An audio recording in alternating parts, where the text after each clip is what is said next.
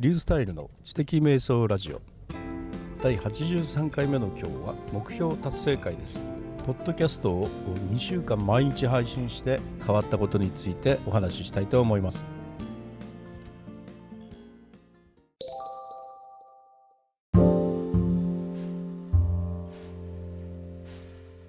今日は仕事が終わった後に研修会があるんでそのままそちらに向かわないといけないから6日ぶりに車で出勤をしています、まあ、車の中での、まあ、ウェアラブルでのポッドキャスト配信となります。今日でですねちょうど13日目ですかね。ほぼ2週間、えー、ポッドキャストを毎日配信をしてきたということになります、まあ、2週間毎日配信をすることによってで何が変わったのかということなんですけども一番変わったのはあの生活のルーチンっていうかまあそんなに大げさなことじゃないんですけれども朝のうちにその日のポッドキャストを上げそして、えー、そのまま次の日のポッドキャストを収録すると,、えー、とそういう流れですよね。収録するっていうかもう僕はあのずっと歩いて通勤してたんで、えー、その歩きながら収録というのをね試していたもんですからあのそれ翌日の朝のものの収録というルーチンになっていました。これがとてもこうやりやすかったなと思ってますね。ですから今話しているのは昨日の朝ということになります。昨日の朝出勤途中の車の中で話をしているということになりますね。でこのようにですねなんかあの何か続けているとか毎日配信とかいうのの良さっていうのは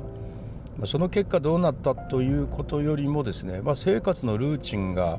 あのより良くなるというところにあるように思うんですね。まあ、生活の中にこうくさびが打たれるわけで毎朝配信するためにはあその日の前の日のうちにっていうような、ね、ことがあのできていきますんで、まあ、普通なら何をしていたかわからないような時間というのがきちっと区分けされてですね確実にそれが行われるというようななんかの無駄遣いをしなくて、えー、いいような良くなるようなねそういう良さっていうのはね確かにあると思います。もちろんあの窮屈感はありますよ。あの必ず、うん、ね、何もしなくてだらーんとできていた時間を何かを切り分けて入れるわけなので窮屈感はあるんですけどまあ、窮屈感はあることよりも何かが生み出せているとか生活にリズムができているとかそういうことの方がねより価値があるなという感覚がありますね。そういうことが一つです。えっとポッドキャストを2週間続けての成果的なものというのはねまだろくに何も感じてはないんですよね。えー、っと始めるやる前とね今やっている最中とで、え、やたらその再生回数が増えたとか減ったとかそういうこともなくあの、まあ、同じぐらいにずっと聞かれているなっていうふうに思うんですね。ほぼ毎日同じぐらいの聞かれ方をしています。でこれでですねよく考えるとまああのね聞いてくださる方があのついてくれたんじゃないかなという気はしているんですよね。毎回ずあの私が配信したら聞いてくださる方っていうのがねいらっしゃるということだろうと思うし毎日やってるとですねやっぱり露出が増えていくのは間違いないのであの新しく聞いてくださる方もねこうきっと増えると思うんですね。でこれはまだねそういうことを感じたことはないんですけど、まあ、新規視聴者さんっていうそれであの毎回聞こうってお気に入りに入れてくださるというようなね方が、ま、今後増えていってくれるといいなというような気がしてはいますね。まだ実際にそれを感じてはいませんが、まあ、1月ぐらい僕はこれを1月やるというふうにね、まあ、ちょっと決めているので、まあ、1ヶ月ぐらいやってからあの検証してみたいなというふうに思っているところです、まあ、2週間ぐらいではまだあまり感じてはいませんね。あとですね変わったことというわけではないと思いますけど気づきですけれども、まあ、毎回こうずっとタイトルをね見てみるとまあそれなりにあのあ興味を持ってもらえるタイトルが並んでるかなというようなライフハック的なねそれとか書評的な、まあ、知的瞑想ラジオという名に、まあ、あのあったあのタイトルが並んでるかなとは思うんですが、まあ、あの毎日配信してネタがね切れないのかなっていうふうなことを最初心配してたんですけど、まあ、そんなに切れるもんじゃないなということをねえー、日々やっぱ気づきはありますし日々学びはありますしね、まあ、それをあのパッとあの捕まえるアンテナがより敏感になったということは言えるかもしれないですね。まあ、普段ならねメモに書いてそのままスルーしててしばらく経って読み返してあこんなことを思ってたなみたいなそういうことがあるんですが、まあ、あのそれをねポッドキャスト毎日配信ということになるとやっぱりネタ探しに手帳を巡りますからねブログとかねそうするとあここにこれ書いてたっていうことでそれを生かそうという気持ちがやっぱ強くなりますし。ま、直接言葉にして話すことでより自分の中に定着しますしね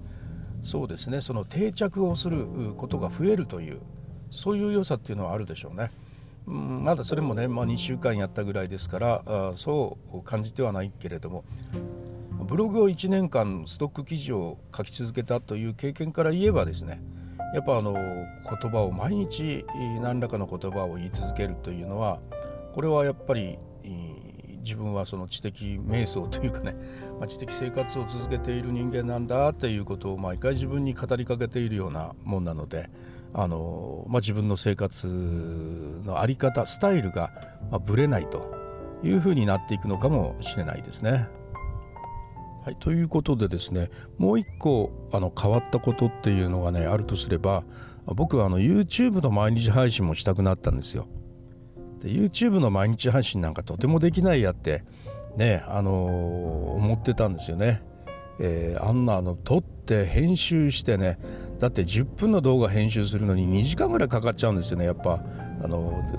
クリップを全部並べていらないところを取っていってそしてあのいるところだけに切り詰めましてねでそこに音楽入れてみたりタイトル入れてみたりとかそういうようなことをしているとね2時間ぐらいかかるんですよね。やっぱなかなかそういう時間って取れないしどんどんあの取ったままでお蔵入りするっていうのがね増えていってしまうんです。僕はあのジンバルドライブとかねあの福岡市定点観測って言ってねドライブをやってますけどそれもね1回上げて、まあ、結構読んで見ていただいて好評だったんでまたやろうと思ってその後4回ぐらいね撮ってるんですよ。1時間ぐらいのよね。で全く編集する暇がなくて全部お蔵入りでもうあのお盆の頃のなんかねもう見る気もしないというようなねそういうような感じでいたんですがこれらをですねちょっとうまく有効利用しようと思ってましてあのー、僕ねあのもう10分とかもう5分でもおそらく僕はもう長いと思ってて長くて3分ぐらいの小さいクリップをね、えー、配信していこうかなと思ってます。あのこれまで取りためた膨大なねクリップがあるんですよね。それらをねちょっと活かしながら何かねあの僕は福岡なんですが福岡の当たり前的なものがね取っているものがあればそれをどんどんねあのまあ福岡ってどんなとこみたいなね方のためにもうどんどん配信してみようとだって2分3分ぐらいって言ったらねやっぱ見ますよね僕もね10分っていうのはねものすごくねどうしようと思いますよ。あの教育系とかね講座系とかビジネス系とかの方は最初から聞くぞという気持ちで聞くんですけどそうじゃなくてこう流れてきたものでその流れの中でね見たり聞いたりする場合え10分20分って書いてあったらうーんとやっぱ思いますよね。でもあの本当3分ぐらいでサクッとやってるやつっていうのは僕これ好んで見てるんですよね。やっぱり自分のその視聴傾向からいくとまあ取りためたやつの中からねあこの部分だけみたいなね本当あの30秒的なものも僕あるんです。30秒ぐらいで出したやつがあってそれ、え、結構見られて何千回で見られてるんですけどそれは見るだろうなって たった30秒ぐらいだからね。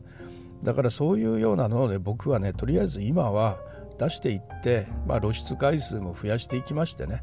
その中にあのちょっと長いやつとかねあの講座的なやつとかねそういうのを紛れ込ませていくようなそういうようなねちょっと配信の仕方をして露出度を上げていこうかなというふうに思っています。これもまた自分の日常のあの生活のあのパターンスタイルをまたあのいい具合に変えていってくれる習慣になってくれるんじゃないかなというふうに思っています。ということであのポッドキャストを2週間続けてきて何が変わったかということでねいくつかお話をしました。